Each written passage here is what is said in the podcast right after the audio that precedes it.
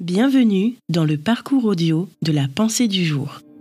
Nous vous invitons à vous installer confortablement et à prendre de quoi noter.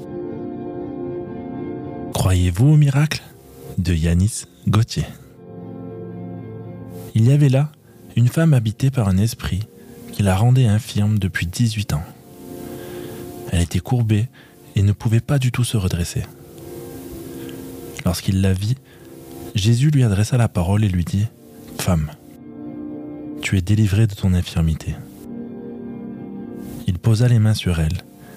Immédiatement, elle se redressa et se mit à célébrer la gloire de Dieu.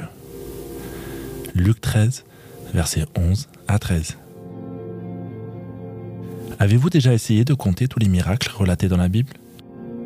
Les quatre évangiles en racontent à eux seuls plus de 30 différents. Jésus-Christ intervenait de manière particulière pour mettre fin à des situations chaotiques, là où humainement il n'y avait plus rien à faire.